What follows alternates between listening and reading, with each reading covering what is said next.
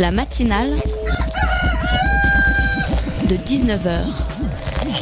Et bah, c'est une émission qui parle de société, politique, euh, Culture alternative. On va aussi parler de sport, euh, de gens dans la rue. et l'actualité en règle générale. On va peut-être parler des corbeilles à linge pas en osier d'Auvergne. voilà, il y aura, il y aura des invités. Des sociologues, des invités chercheurs. Les invités ne diront que des choses intelligentes. Ça va peut-être s'étriper un peu de temps en temps, mais La matinale de 19h, du lundi au jeudi jusqu'à 20h sur Radio Campus Paris. C'est un sentiment étrange, un mélange de tristesse et de dégoût. Ces côtes, ces plages que j'ai si bien connues, que j'ai maintes fois foulées. Elles étaient le théâtre de mes plus beaux souvenirs d'enfance, elles sont aujourd'hui celui de tragédie.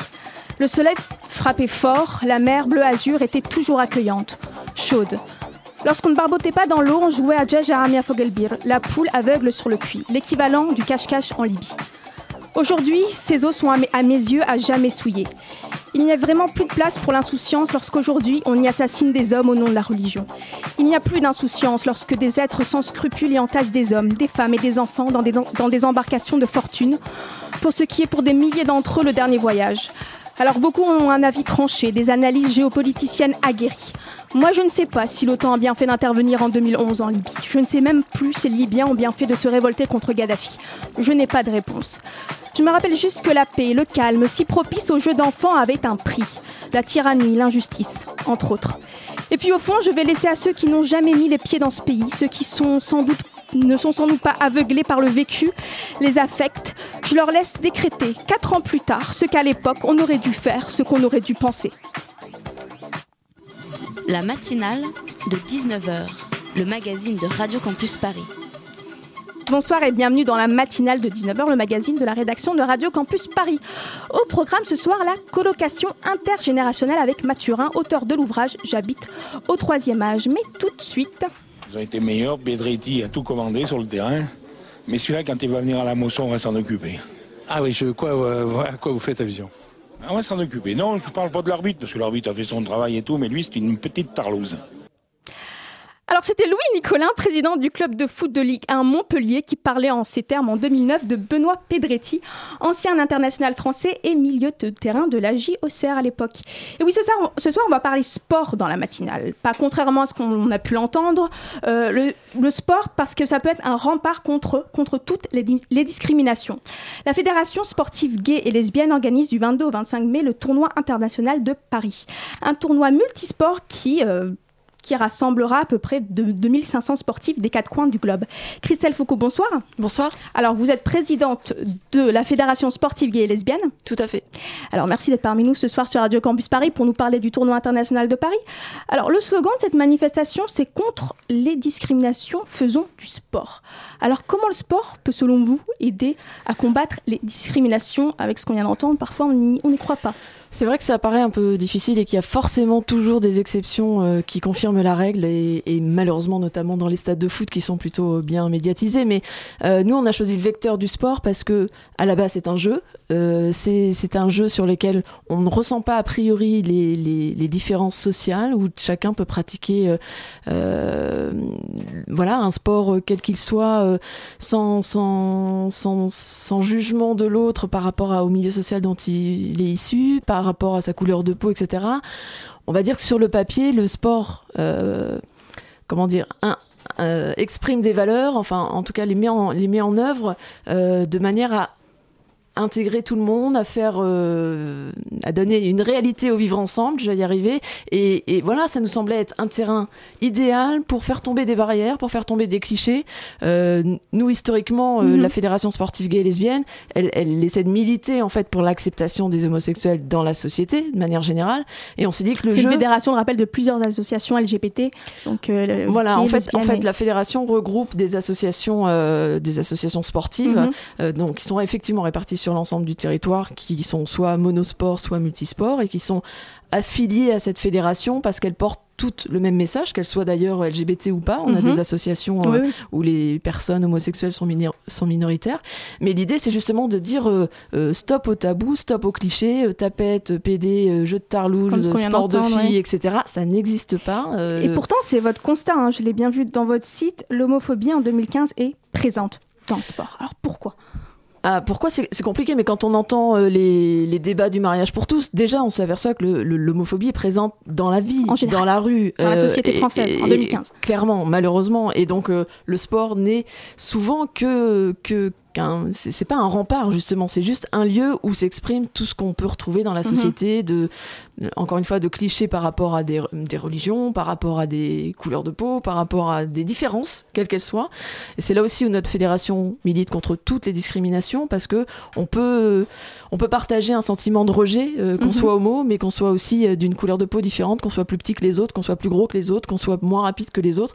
Tout ça sont, ces, sont des signes qui, malheureusement, dans un groupe, peuvent vous mettre à l'écart. Donc concrètement, on retrouve dans le sport ce qu'on peut retrouver dans la société. Et c'est pas un terrain qui serait plus propice à l'homophobie. Moi, je pense au sport collectif, au sport masculin. Je me réfère toujours à, à ce- à cette- à ce son qu'on a entendu au début d'émission, mais il est assez marquant. oui, C'est pas plus propice qu'un autre. euh, Malheureusement. Alors, bah, en fait, ça dépend vraiment des gens que vous allez interroger. Quand vous interrogez des sportifs de haut niveau, des cadres techniques ou des responsables de fédérations euh, olympiques, euh, eux vont vous dire qu'il n'y a pas d'homophobie dans le sport, que qu'on fabule, que en fait ça n'existe pas. Et en fait, il faut descendre effectivement souvent dans des niveaux inférieurs. Euh, là, Louis Nicolin qu'on vient d'entendre, c'est effectivement comment dire une C'est un réaction. personnage déjà. hein. Voilà, c'est c'est une, pas- ré- une réaction à chaud. Alors, je, âgé. je, je vais pas le défendre du tout, mais euh, mais ce qu'on Il est pas content d'avoir perdu, pour remettre dans le contexte. c'est Voilà. ça. Mais ce que ça illustre et c'est ce que ça véhicule, c'est qu'en fait, c'est- devenu de l'homophobie euh, vulgarisée, c'est-à-dire que c'est utilisé comme une insulte, mais pour lui, il aurait utilisé une autre insulte à la place. Enfin, voilà, c'était c'est censé. Mais être- pourrait dire, moi je parle comme ça euh, quand je suis dans un bar avec mes copains, mais ça veut pas, ça ne fait pas moins un homosexuel, C'est sa défense. C'est sa défense, effectivement. C'est euh, euh, il n'a rien contre les personnes homosexuelles, mais effectivement, il va utiliser ces, ces adjectifs pour qualifier euh, un joueur qu'il essaie de rabaisser. Donc, on voit très bien le, le lien. C'est souvent utilisé effectivement pour essayer de rabaisser l'autre, mais c'est aussi le, le cas dans la cour d'école. Alors, Mhm. nous, pourquoi on pense que le sport peut essayer, peut, peut contribuer à faire changer les choses? C'est parce que justement, dans le sport, il y a des règles, qu'il y a un comportement à avoir et qu'il y a en théorie un respect de l'autre qu'il y a des passions qui nous réunissent et que on pense que justement de partager un moment euh, bah, soit de convivialité soit de compétition mais en tout cas d'avoir un point commun qui est là-bas le, le terrain euh, Le but commun. le but commun Alors ça, ça doit faire euh, voilà passer au, au- au deuxième plan voire disparaître complètement un, un jugement qu'on peut avoir euh, d'un premier abord. Et pourtant, dans le sport, pour rester euh, dans la généralité l'actualité, chaque coming out est un peu un événement. C'est-à-dire qu'on est là à se dire Ah, mais en fait, il y a des gays. euh, Je me rappelle d'un footballeur allemand au nom imprononçable, je ne vais même pas essayer, mais qui avait fait ça l'année dernière en 2014. Et euh, euh, Arsène Wenger, entre, entre, bah, en- entre autres, avait trouvé ça très, euh, très, très courageux. Arsène Wenger, je rappelle, est euh, entraîneur d'Arsenal.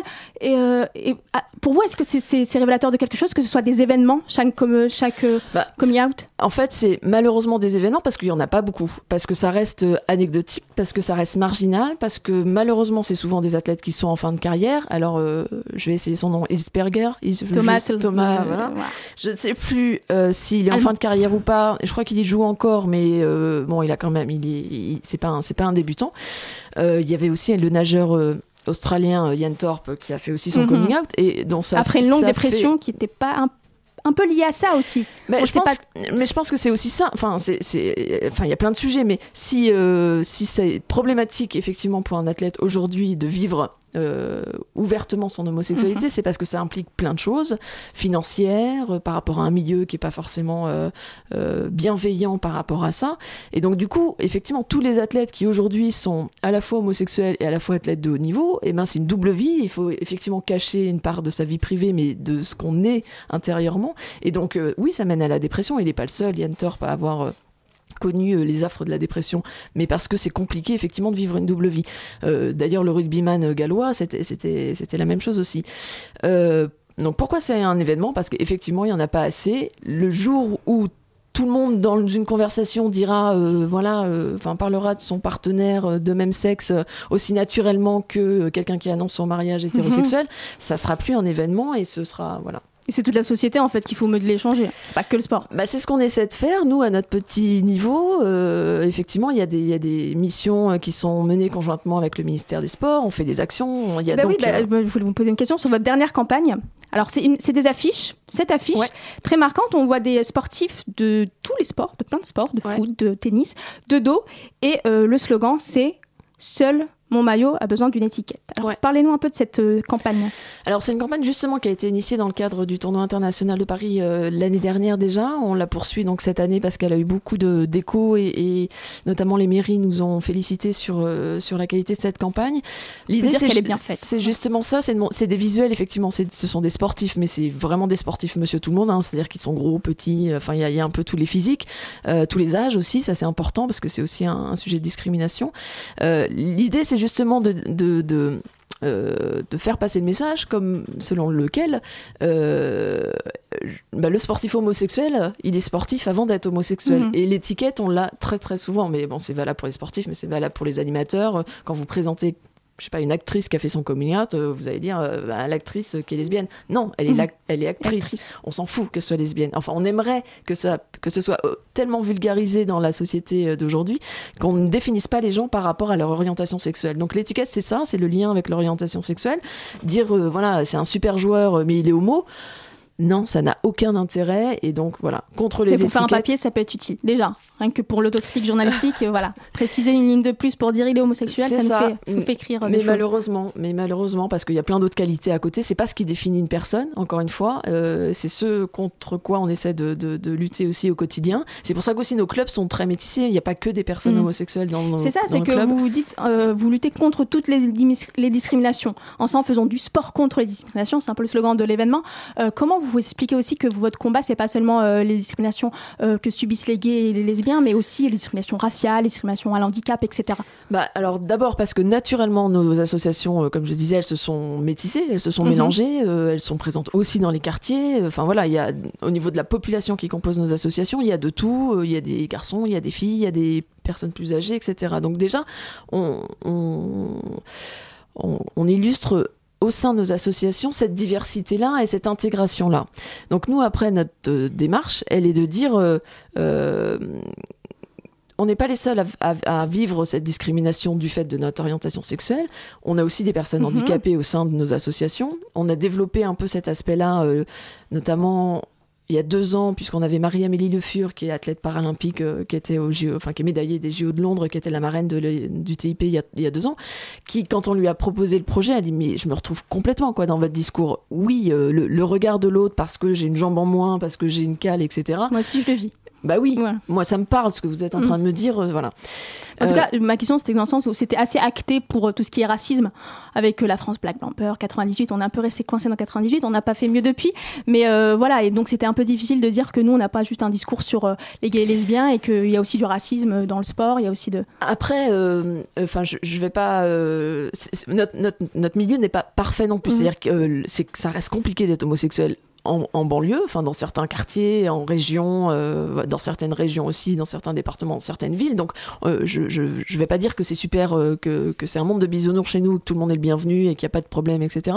Oui, tout le monde est le bienvenu. Néanmoins, il faut déjà faire la démarche. c'est pas facile après d'assumer éventuellement son homosexualité dans le milieu mhm. d'où on vient.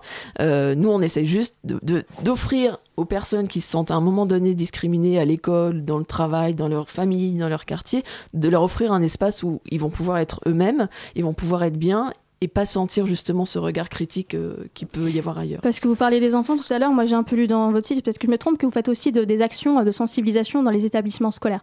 Est-ce que pour vous, les jeunes qui sont euh, pour beaucoup, euh, certains licenciés dans des clubs de sport, euh, faut aussi aller les voir euh, à l'école, là où ils font pas du sport, là où ils vivent en, communauté, et leur parler de ces problématiques-là? Bah, c'est forcément important. Enfin, tout passe par l'éducation, c'est sûr. C'est une sensibilisation parce que d'abord, c'est pas forcément une question qui est abordée à l'école ou qu'on se pose naturellement, qu'on est tous élevés dans des clichés très hétéronormés, enfin mhm. stéréotypés, le prince charmant et voilà la princesse dans les films, etc. Donc, il faut essayer d'ouvrir un petit peu les les, les, œillères, montrer d'autres choses, d'autres euh, d'autres champs du possible entre, entre sa vie amoureuse. Euh, oui, on peut être sportif de haut niveau en étant homo, il n'y a pas de frein à ça, on peut très bien mm. réussir sa vie en étant Et c'est un public qui est réceptif à ce discours-là? Ou il est un peu, pour certains, euh, non, je pense que ressasse un peu le discours des parents? Bah, j'ai pas l'impression. Enfin, nous on s'adresse quand même peu aux jeunes jeunes, mais en général quand, quand, les, quand on s'adresse à des enfants, il y a, il n'y a pas trop de problèmes. Je pense que les Mhm. problèmes, ils viennent plutôt après. euh, parce que, euh, euh, justement, les entraîneurs, euh, parce qu'il y a un, un discours qui est véhiculé dans le milieu du sport qui est là aussi super, enfin, super traditionnel et qui qui prend pas en compte toutes les différences. Donc, il y, a, il y a des séparations euh, garçon-fille, il y a des séparations bon, moins bon. Euh, le milieu du sport, dans son organisation, favorise pas forcément la différence. Euh, donc c'est le relais des jeunes, euh, c'est important de sensibiliser à l'école, mais c'est surtout important de sensibiliser les encadrants en fait. On va continuer à parler de cette problématique avec Michel Foucault après une pause musicale. Walking around just talking my shit. I'm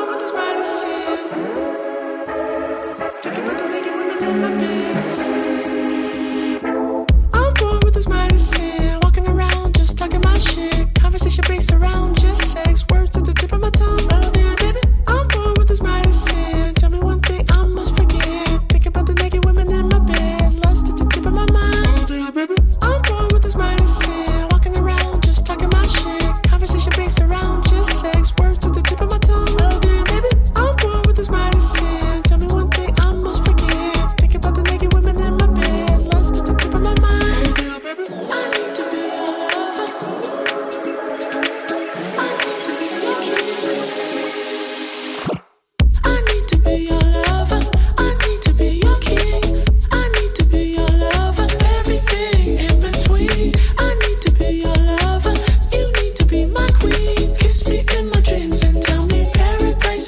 see. I can see your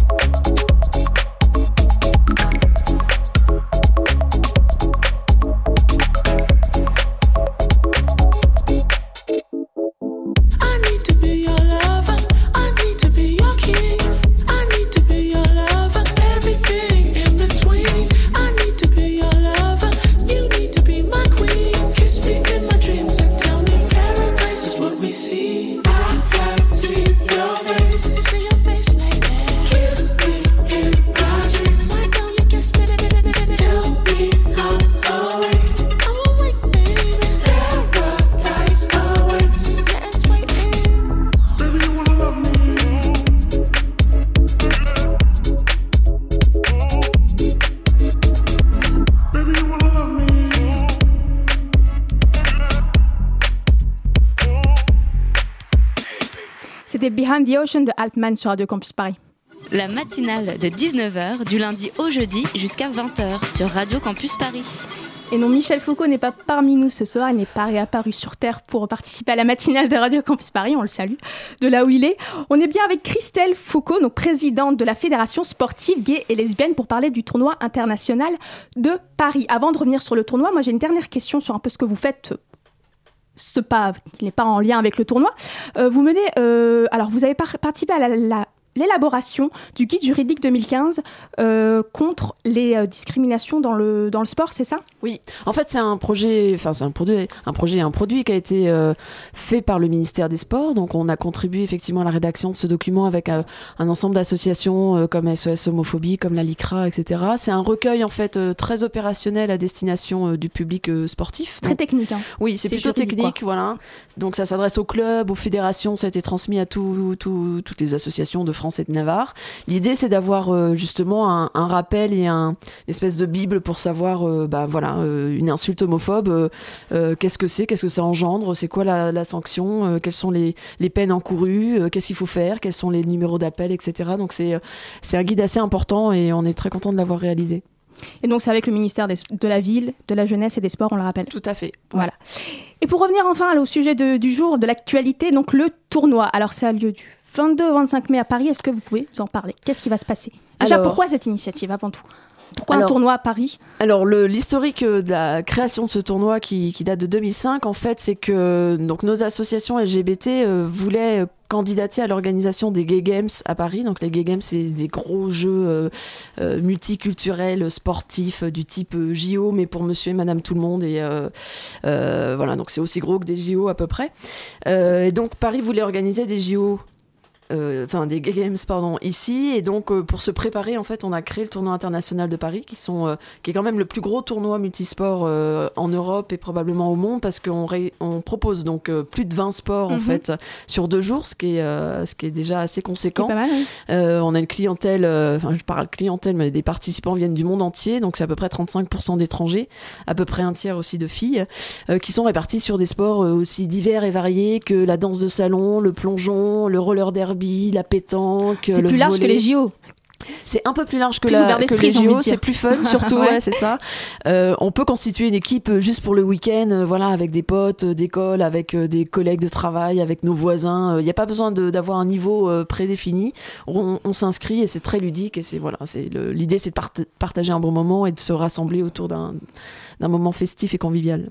Avant de se demander où, pourquoi, comment, est-ce que vous n'avez pas trouvé dans la, dans la mairie de Paris, et, et depuis 2005, un partenaire euh, assez important et assez collaboratif Ah, euh, pour les luttes contre la discrimination et les discriminations LGBT C'est clair qu'on aurait du mal aujourd'hui encore, et c'est la 12e édition, hein, mais c'est euh, sans, sans la- le, le soutien de la ville de Paris, on pourrait pas organiser Mhm. ce tournoi, c'est clair, parce qu'en termes d'infrastructure, déjà, c'est énorme. Euh, donc, pour accueillir les 2500 euh, sportifs, on a à peu près 300 bénévoles, donc il faut des gymnases, il faut des stades, il faut pas mal de choses pour pouvoir les accueillir. La ville de Paris nous aide dans cette organisation-là. Euh, je sais même plus le nombre d'infrastructures que ça requiert, mais c'est à peu près 50, donc c'est vraiment, vraiment important.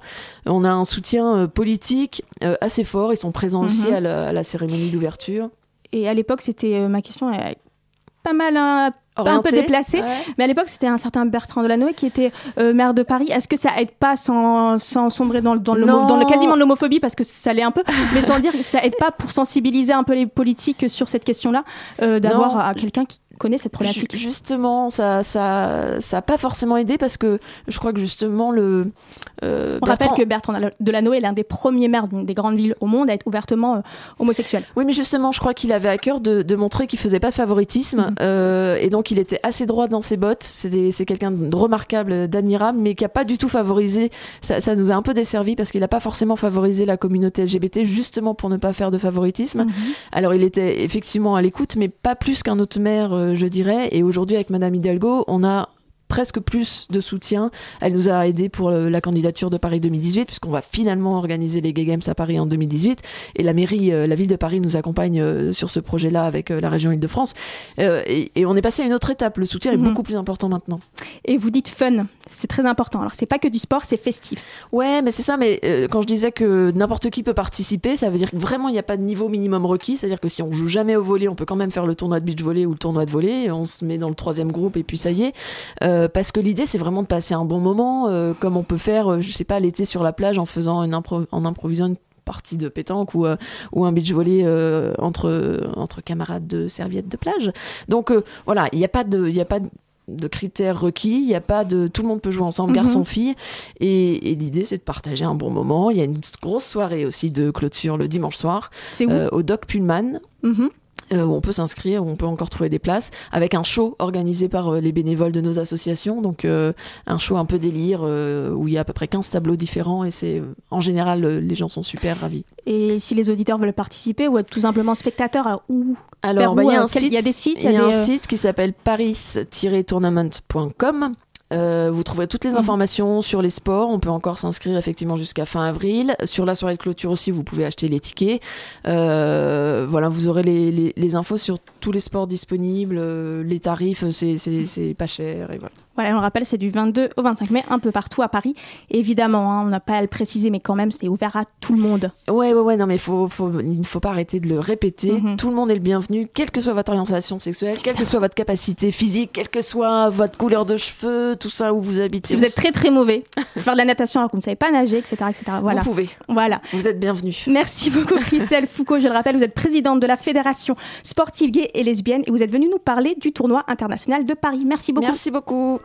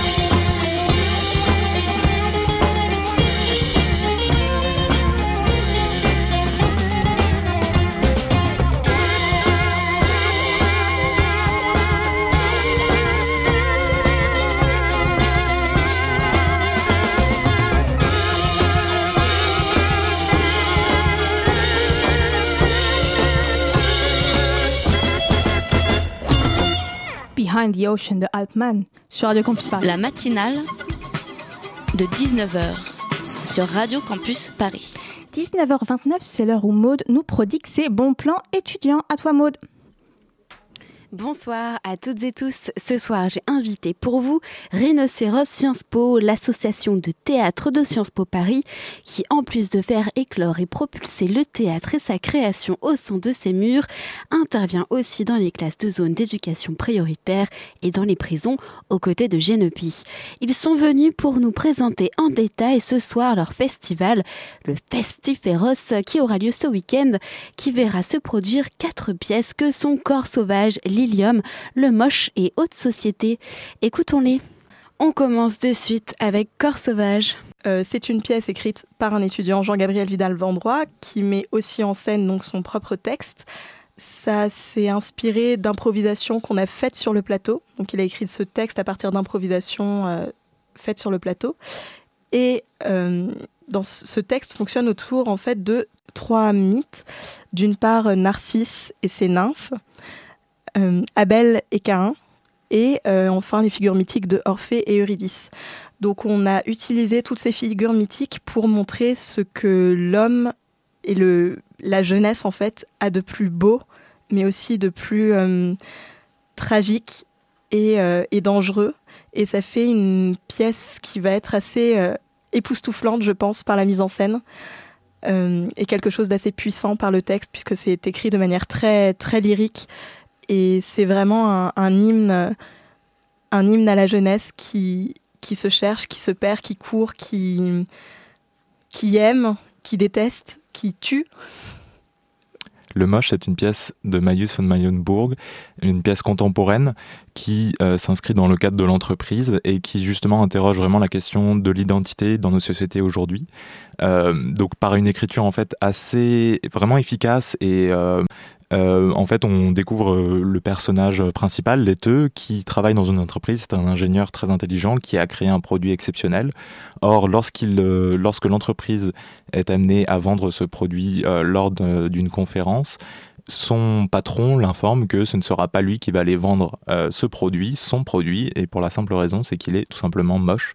Il retourne voir sa femme qui lui confirme effectivement qu'il est vraiment hideux, et c'est à partir de là qu'il va décider de faire une opération pour se rendre euh, plus, plus beau. Et en fait, l'opération est un véritable succès, il est tout simplement magnifique, et donc on suit euh, à partir de ce moment-là ses aventures qui, et son identité qui a été euh, profondément modifiée. Voilà. Et c'est donc une pièce vraiment portée par quatre comédiens très jeunes, une pièce avec de la musique, une pièce très rythmée au niveau de son écriture, de sa mise en scène. Une pièce drôle, légère et en même temps qui pose des questions assez fortes et assez justes sur le l'identité euh, au travail, euh, la possibilité euh, parfois du travail qui vient justement nous aliéner dans notre propre identité. Lilium, c'est une pièce de Ferenc Molnar. C'est un conte théâtral et musical. C'est une pièce mise en scène par Roman Bougrouche et Morgan Janoir. C'est l'histoire euh, très intéressante d'un bonimenteur de foire qui euh, va tomber amoureux euh, de Julie et Julie va tomber amoureuse de Lilium. Ils vont avoir un enfant. Or, le bonimenteur Lilium va se retrouver au chômage et s'ensuit une suite de péripéties qui vont l'emmener en fait dans une, histoire assez tragique. Euh, c'est un conte euh, vraiment très intéressant qui se qui se situe aux frontières à la fois de la ville, euh, aux frontières culturelles, aux frontières sociales, puisqu'on a affaire à chaque fois à des personnages qui sont assez marginaux. Voilà, un bonimenteur dans une foire qui se retrouve ensuite au chômage. Euh, et en même temps, c'est un conte euh, vraiment euh, léger puisque les deux metteuses en scène ont choisi de soutenir cette histoire par des musiciens qui seront sur le plateau, qui accompagneront justement les comédiens. Donc Haute Société, c'est l'histoire de Catherine Kelly, une riche aristocrate de la haute société justement de Philadelphie, qui est sur le point d'épouser en seconde noces un homme très bien, un futur grand politicien. Et à ce moment-là, euh, par le fruit d'un chantage sur la vie privée de son père, elle se retrouve à devoir supporter deux journalistes, dont un jeune homme qui lui plaît bien au bout d'un temps, et également son ancien premier mari, Archibald, euh, qui revient.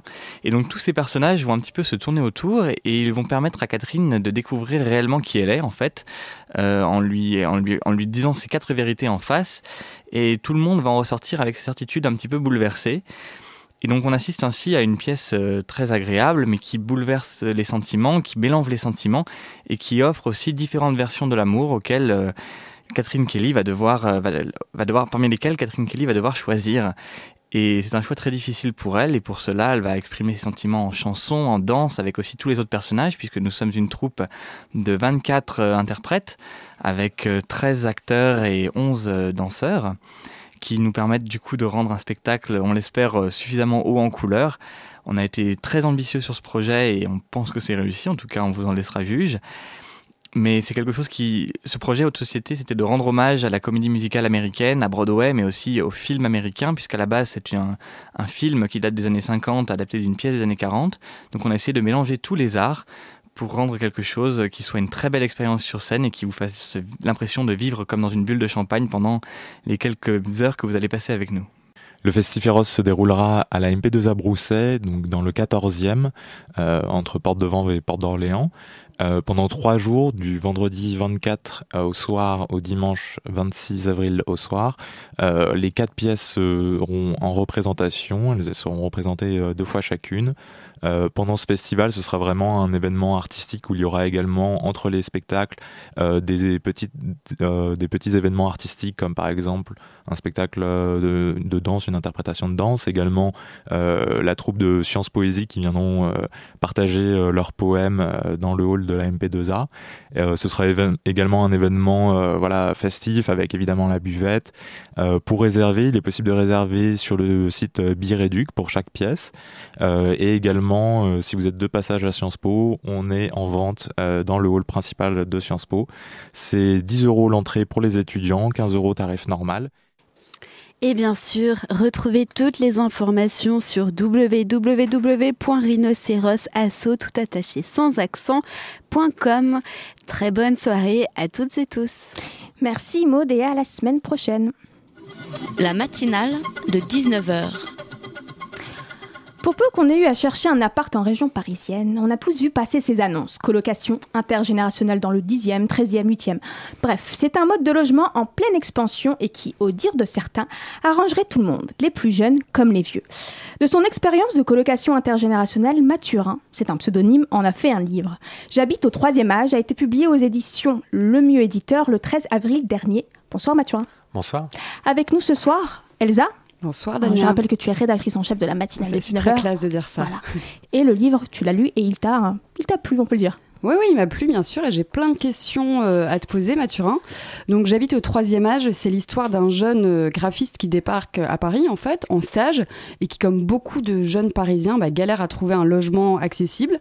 Donc, c'est ton histoire. Et comme 4500 étudiants chaque année, j'ai appris ça en- derrière le livre, là, tu as décidé euh, de te mettre en colocation avec une personne âgée. Tu peux nous raconter comment ça s'est passé, pourquoi tu as eu envie, comment ça s'est passé, tu t'es dirigé vers quel assaut? Ben, tout d'abord, en fait, euh, bah, comme euh, vous le disiez, quand on arrive en, région parisienne avec pas d'argent, c'est très compliqué de trouver des loyers comme ça, modérés, on va dire. À l'époque où j'ai commencé à, à chercher des logements, il y a eu des- pas mal de médias qui ont en fait parlé d'un nouveau genre d'association euh, qui permettait d'aller vivre avec les personnes âgées. Euh, donc moi, quand je suis arrivé en région parisienne, je me suis inscrit dans plusieurs assos. Donc euh, celle où je me suis inscrit, c'était Besoin de toi. Il y a également Ensemble de générations. Donc aujourd'hui, Besoin de toi a fusionné avec donc une asso qui s'appelle Paris Solidaire. Et donc- toi, ça te paraissait. Enfin, tu t'es pas posé de questions, tu t'es dit allons-y, je vais vivre avec euh, une retraitée, un ou une retraitée, pas de problème. Alors, bon, en passif, j'ai quand même vécu une année avec mon arrière-grand-mère, donc j'avais déjà euh, une expérience euh, sur ce, sujet, euh, mais j'en avais des très bons souvenirs. Donc, j'ai pas eu d'a priori pour bien évidemment vivre avec une personne âgée, sachant que dans le fonctionnement, de toute façon, lorsqu'on s'inscrit dans lorsqu'on s'inscrit dans une association, euh, bien évidemment, on rencontre la personne âgée, la personne âgée avant Oui, euh, d'emménager. Donc il y a une espèce de rencontre un peu euh, pour voir si, si ça correspond en termes d'humeur et de personnalité. Alors, la personne que tu as rencontrée et avec qui tu as vécu, c'est Germaine, qui avait euh, 95 ans, je crois, quand tu es arrivé chez elle. 96. 96 Ouais. quand tu es arrivé chez elle. Et ça s'est passé comment? Alors, il y a eu une bonne entente immédiate, tu t'es dit, bon, ouais, je peux vivre avec Germaine. Oui, en fait, euh, bah, j'ai été accueilli chez elle en présence de ses deux fils, donc qui avaient quand même déjà 60 et 65 ans. Euh, donc on a pris le thé ensemble et euh, moi j'avais fait une école, euh, une école d'art, donc j'avais ramené des dessins aussi pour, euh, leur montrer un petit peu ce que je faisais. Et euh, on s'est très bien entendu. Euh, comme je, je l'écris dans, dans le début du livre, euh, une personne très distinguée, euh, en vouvoiement. On se, vouvoyait, d'ailleurs, ça a été le cas pendant les Oui. deux ans de colocation. Euh, et euh, une maison où il y avait suffisamment d'espace aussi euh, pour que chacun on ait un endroit, euh, voilà, si jamais euh, on a envie d'être un peu isolé, autant elle que moi, euh, c'est plus pratique. Et c'est d'ailleurs une des conditions quand même pour les personnes âgées, c'est qu'elles aient un espace euh, suffisant pour au, moins que l'étudiant ait une chambre et un endroit où euh, il puisse s'isoler et être euh, voilà, au calme. Alors, tu as vécu deux ans avec Germaine. Comment ça s'est passé au final? Tu t'en retires. euh, Qu'est-ce que tu retires comme. euh, Bah, je considère que j'ai eu de la chance, en fait. Euh, et c'est pour ça aussi que j'ai voulu euh, écrire ce livre. C'est de donner un, un témoignage sur ce qu'est vraiment de vivre avec une personne âgée. On a, je pense, beaucoup d'a priori à l'heure Ah oui, actuelle. pas mal. Ouais, j'ai l'impression. Euh, en tout cas, euh, évidemment, il y a des moments qui vont être très intéressants parce que la personne, euh, bon, bah, avec Germaine, on avait quand même 60 ans d'écart. Donc, beaucoup. euh, moi, il y a des choses qui, qui me plaisent, c'est tout simplement la, la transmission. Je veux dire, il y a des choses que, bon, peut-être vous comme moi, on n'a jamais osé poser comme question à ses grands-parents, notamment des thèmes comme euh, bah, la Seconde Guerre mondiale, comment ils l'ont vécu, parce qu'ils avaient Mm. quand même entre 20, 30 ans peut-être pour certains. Et, et du coup, bah, je, je pouvais me permettre avec Germaine, parce que je ne suis pas son fils, je, ne fais pas partie de sa famille. Et quand on vit avec une personne âgée, bah, elle, elle a le même système. C'est-à-dire que comme vous n'êtes pas de sa famille, il y a quelque chose qui est plus spontané. Entre guillemets, il y a, c'est pas des passe-droits, mais euh, en tout cas, il y a un échange qui est plus naturel. Euh, On sent qu'il y avait vraiment, enfin en tout cas c'est ce qu'on ressent en lisant le livre, qu'il y avait vraiment une grande complicité entre vous, enfin que vous vous entendiez bien et que vous rigoliez bien même euh, ensemble. Oui, on rigolait bien et, euh, et surtout, ce qui est intéressant dans ce genre de colocation, c'est pas juste euh, de se dire on vit sous le même toit, c'est euh, les échanges. Comme je vous l'ai dit euh, il y a quelques minutes, de son côté, elle m'apportait un peu, elle me racontait son histoire familiale, me racontait des périodes de sa vie, donc moi d'une époque que j'ai pas connue. Et en retour, bien évidemment, je faisais de même, c'est-à-dire que bon, certains soirs quand je jouais à la PlayStation 3, euh, Oui c'est ça, elle jouait avec toi. Ouais, c'est-à-dire qu'elle me regardait faire et ça l'intriguait. Elle me dit mais euh, comment ça fonctionne euh, votre truc? Donc du coup, je lui donnais la manette et puis on essayait de jouer ensemble. Donc bon, évidemment, c'était une catastrophe. hein, ouais. J'ai perdu. Pas très doué. Voilà, mais en tout cas, pareil pour les. j'ai mon ami qui faisait des films en animation 3D avec les lunettes bleues et rouges et bah regardait des films comme ça avec moi. Donc bah, c'était aussi une manière de lui de lui donner des choses et euh, bah, vous vous apercevez que quand une personne âgée vous la vous la considérez comme un adulte et pas comme une personne sénile, Ouais. euh, bah, ça le redynamise et, euh, et Mhm. et en, en soi l'échange est génial pour ça.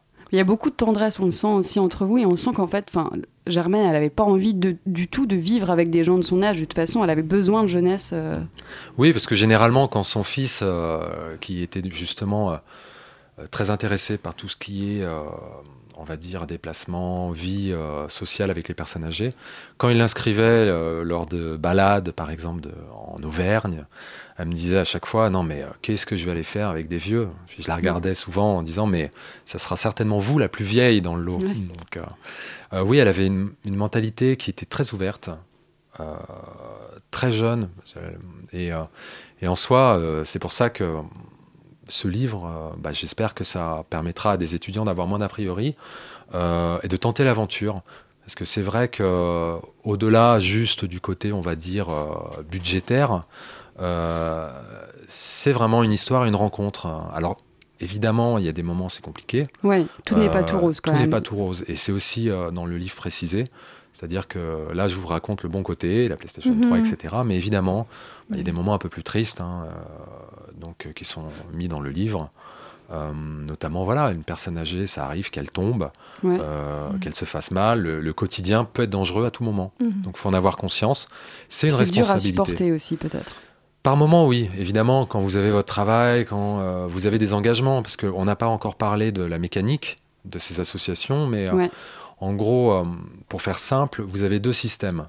Quand vous, vous adhérez, vous avez le loyer modéré, donc allez, on va dire 100, euh, 120 euros par exemple, qui vous permet d'être chez la personne âgée sans avoir d'obligation particulière.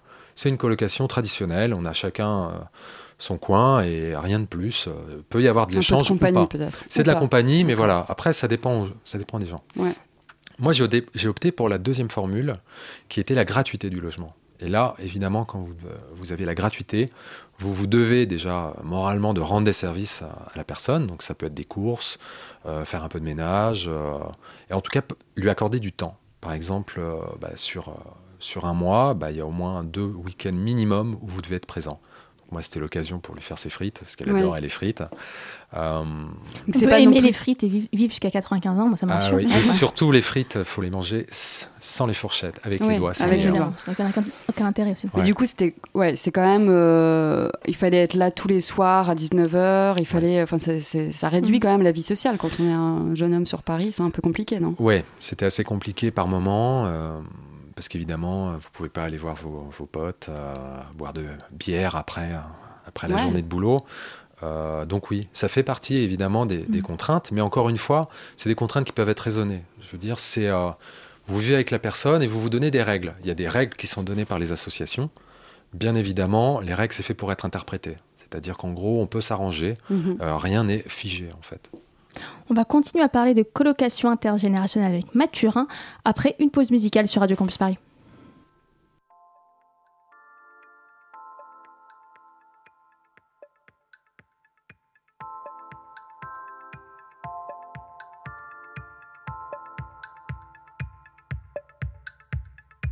S'il te plaît, je voudrais aller à Bahia. Je l'ai bien vu dans la lampe d'Aladin. Je retiendrai de place dans l'avion, très loin du son des accordéons. Et je t'aime, caresse-moi. Le matin, on ira voir l'eau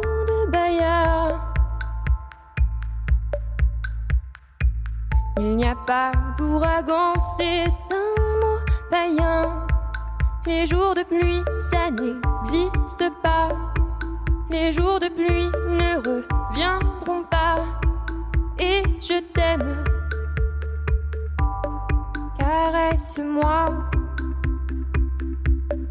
Caresse-moi. Caresse-moi.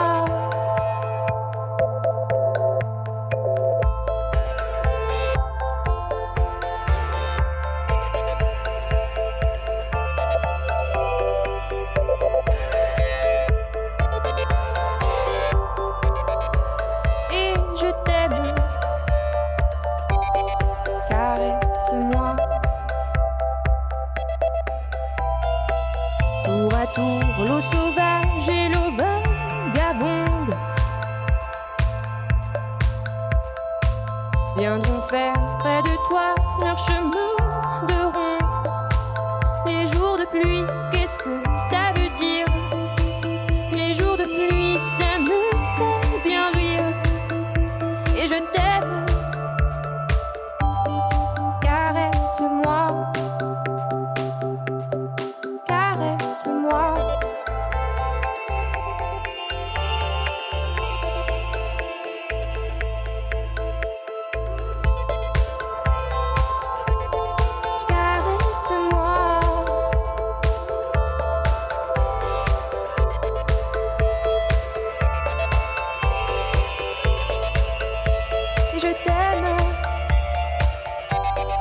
Caresse-moi.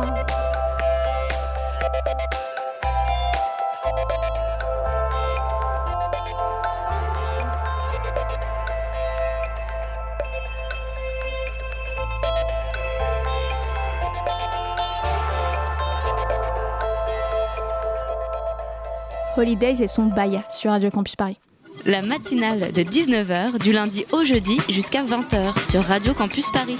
On est de retour avec Mathurin, auteur de J'habite au troisième âge pour parler colocation intergénérationnelle. Elsa avait un peu lancé la, perche tout à l'heure. Moi, j'avais une question sur, sur la manière dont, dont- vos copains euh, voyaient cette colocation. Euh, Est-ce que vous en parliez à vos amis, à votre entourage et qu'est-ce qu'ils en pensaient?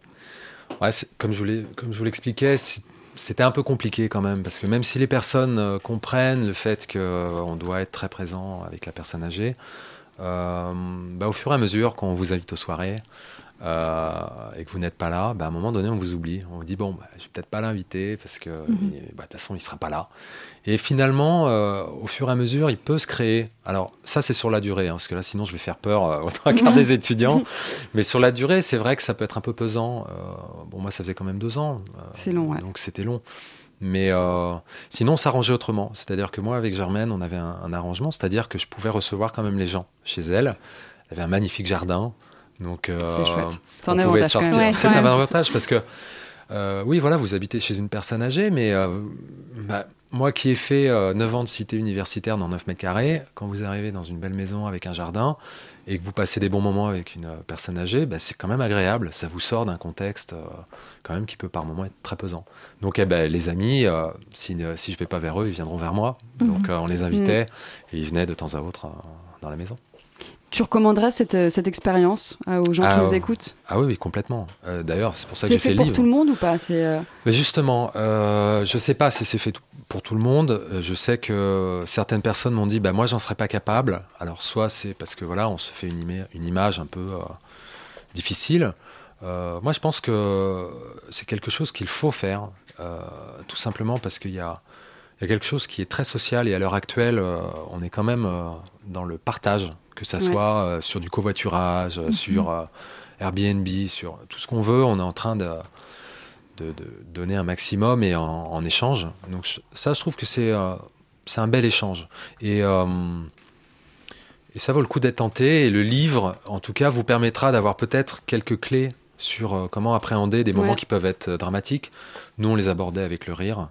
Il faut savoir que la personne aussi, euh, voilà, c'est des personnes qui ont toute leur tête.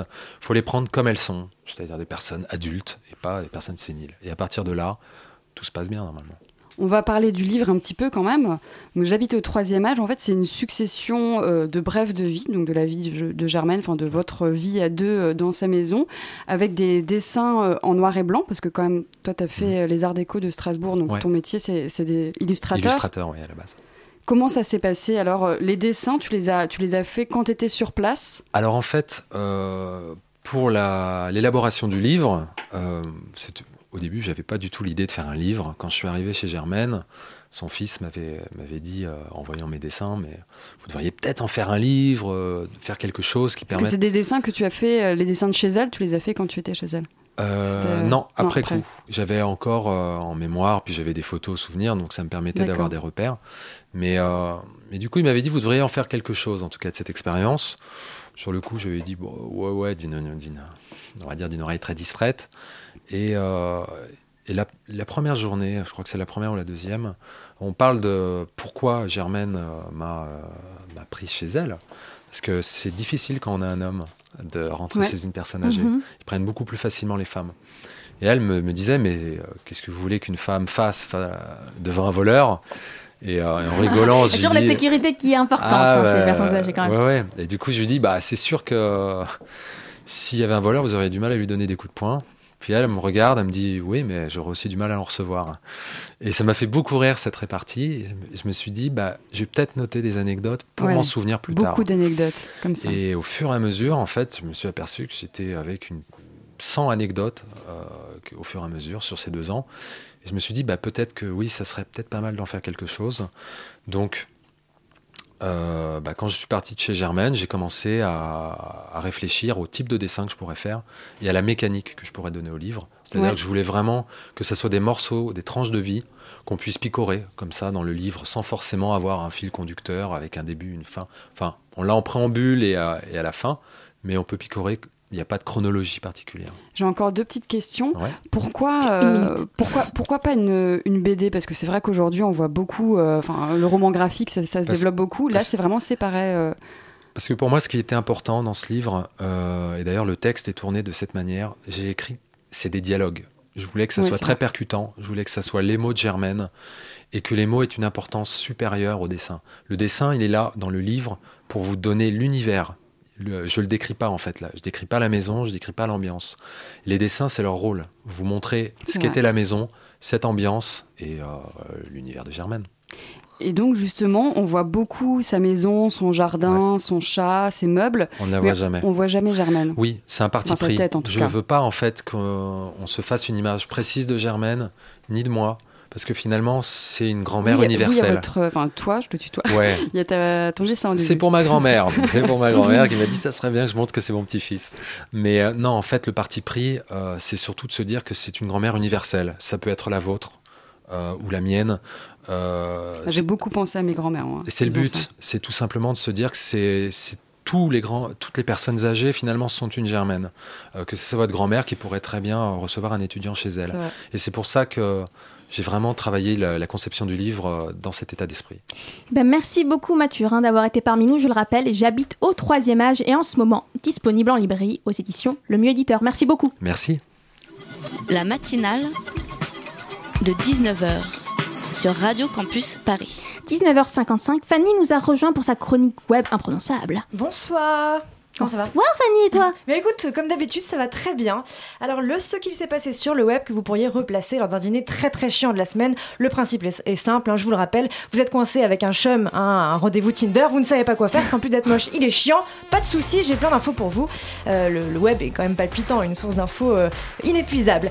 Euh, la première info, c'est l'invention qui va vous faire passer pour un aventurier à moindre coût, hein, parce que la personne est moche, on va pas non plus lui payer un voyage. Donc ça se passe en Écosse, vers le Loch Ness, puisque donc on fêtait il y a quelques jours les 81 ans de la première apparition du monstre sur une photo, qui photo qui s'est avérée être fausse, en fait c'était juste un sous-marin pour enfants avec une sorte de fausse tête euh, plantée dessus. Voilà, on s'en est vite rendu compte, mais la légende est quand même restée. Et donc Google Street View, euh, vous savez ce, ce- ce service de Google qui permet de se balader dans les rues comme si on y était, propose d'aller sur le lac et dans le lac pour chercher nous-mêmes euh, le monstre. Le monstre. Voilà, donc il y a trois points de vue euh, sur, à la surface du lac et enfin en, en immersion partielle et dans le lac. Donc voilà, vous vous baladez avec un plongeur, hop et vous allez voir. Et si vous regardez bien, il y a une forme étrange. Donc faut voir, ils ont mis une forme étrange dans le lac. Donc on, on peut, on, peut, on peut trouver le monstre en fait. Ça vous passionne ce que je vous raconte, ce que je vous raconte Ah, le, monstre, le monstre de Google, oui, passionnant. En tout cas, ça, ça passionne 200 000 personnes qui tapent, euh, n'empêche, Nessie et Loch Ness euh, sur Google tous les Et qui mois. vont chercher le Ah ouais. monstre. Ouais, tous les mois, Ouh là là, exactement. mais des gens, ça. Ensuite, la deuxième info, c'est le jeu intelligent de la semaine. C'est le Kylie Jenner Challenge. Est-ce que vous en avez entendu Oh mon parler dieu, merci Fanny d'en parler. Voilà, de, de rien. Écoute, je suis là pour parler quand même des sujets de fond. Donc voilà, Kylie Jenner, qui est? C'est la demi-sœur de Kim Kardashian. Ou Ah oui, je ne sais qui Kardashian. Voilà, c'est pour ça qu'on ne savait pas non plus, moi, je savais pas qui c'était. Et donc, de quoi s'agit-il En fait, il s'agit de s'enfoncer la bouche dans un verre ou dans une bouteille et d'aspirer très fort pour que le sang ne circule plus et ainsi d'avoir les lèvres gonflées, Gonflées. boursouflées, comme cette meuf qui s'est fait refaire les, les lèvres il n'y a pas longtemps. Donc, c'est une 17 nouvelle ans, mode. à 17 ans. Voilà, mais je, je te remercie. Voilà, exactement. Donc il y a plus de 250 euh, filles qui ont posté leurs euh, photos, 250 000 pardon, filles qui ont posté leurs photos comme ça sur Twitter. Sauf que le problème, c'est que les médecins disent qu'à force de faire ça, le sang ne circule plus et ça fait quoi? Ça explose les lèvres et ça fait des nécroses. Voilà, donc continuez. Les images sont, c'est super. sont affreuses. hein. Oui, c'est dégueulasse, lèvres bleues, certes, mais bleues. On continue. Euh, la troisième info, c'est la vieille pourrie trop cool. Désolé Mathurin, la vieille pourrie trop cool de la semaine. Peut-être qu'on pourrait vivre en coloc avec elle. D'ailleurs, je sais pas, tu me diras ce que t'en penses. C'est Buddy Winkle. Donc euh, Winkle, on rappelle que ça veut dire zizi, bistouquette, hein, parce que j'ai quand même beaucoup de vocabulaire. Et donc c'est la nouvelle star d'Instagram. C'est une américaine de 87 ans, une rebelle, hein, une mamie badass comme on pourrait dire, qui se prend en photo tous les jours. Et là, sa dernière photo, par exemple, c'est euh, elle avec un tatoué sur le front. Je pique ton mec depuis 1928. Hein, voilà. Ou alors on la voit alcool à la main, pull imprimé weed. Voilà, elle se prend en selfie ou en bikini à la manière d'une rappeuse américaine avec une liasse de billets sur le corps. Donc allez voir, Buddy Winkle, c'est vraiment. Et elle a la- des millions de followers. Elle, elle- elle a la classe. Ouais, ouais, ouais, Elle a la, la grand-mère classe. qu'on voudrait avoir comme coloc. Et enfin, la dernière info, c'est une info sexy. Et oui, c'est sexy et geek. Ah, le meilleur des deux mondes. Ce mot n'existe pas, mais si j'étais à l'Académie française, je vous dis tout de suite, ce mot existerait. Donc cette info, c'est quoi? C'est comment l'histoire, l'histoire de la création de Google Images. Est-ce que vous avez entendu parler de cette histoire? Ah, moi, je sais. créé Google Images? Oui, mais toi, tu sais tout. Arrête, arrête. Les autres qui savent. Ah tout. oui, je crois que je Moi, sais, je mais sais. je pas. Vas-y. C'est mon idole de Alors, jeunesse. Voilà. Exact, oui, bah oui, on sait pas où elle est passée, effectivement, puisqu'il s'agit de, de Jennifer Lopez. hein, c'est à elle qu'on doit Google Images. Euh, il y a 15 ans, au Grammy Awards, elle a mis une robe, euh, une robe très très très décolletée qui lui arrivait jusqu'à la foufnette. Ouais, je en plus, voilà, un énorme Je l'avais dans mon décolleté. Star Club magazine. Et donc, oh, quelle référence Je culturelle. pensais qu'elle dire j'avais la même. Je Et donc je Eric, ça. Schmi- Eric Schmidt, qui est un ancien dirigeant de Google, vous me dites si ça vous intéresse pas ce que je vous raconte, hein, a avoué que c'était parce que c'était la requête la plus populaire de l'histoire à l'époque. Les gens ont cherché, ont voulu voir cette photo, ont voulu voir les gros seins de Gillo. Et donc il y a eu un- une affluence comme ça sur le site. Et euh, ils ont proposé, il n'y avait pas de service pour regarder les images, pour regarder les photos, pour toutes les regrouper en un seul et même endroit. Ils se sont dit, patatras, il faut qu'on lance un endroit où on pourra regarder les seins tranquillement. Voilà, je vais finir Et- sur ça, sur les seins, parce que ça fait de l'audience, les Et seins. donc voilà. Jennifer Lopez est à l'origine de Google Images. C'est excellent, c'est l'information de l'année. Bon, bah, on va vous laisser sur veux, ces, veux, ces informations de fond sur Radio Campus Paris. À demain pour la matinale à la même heure. Bisous.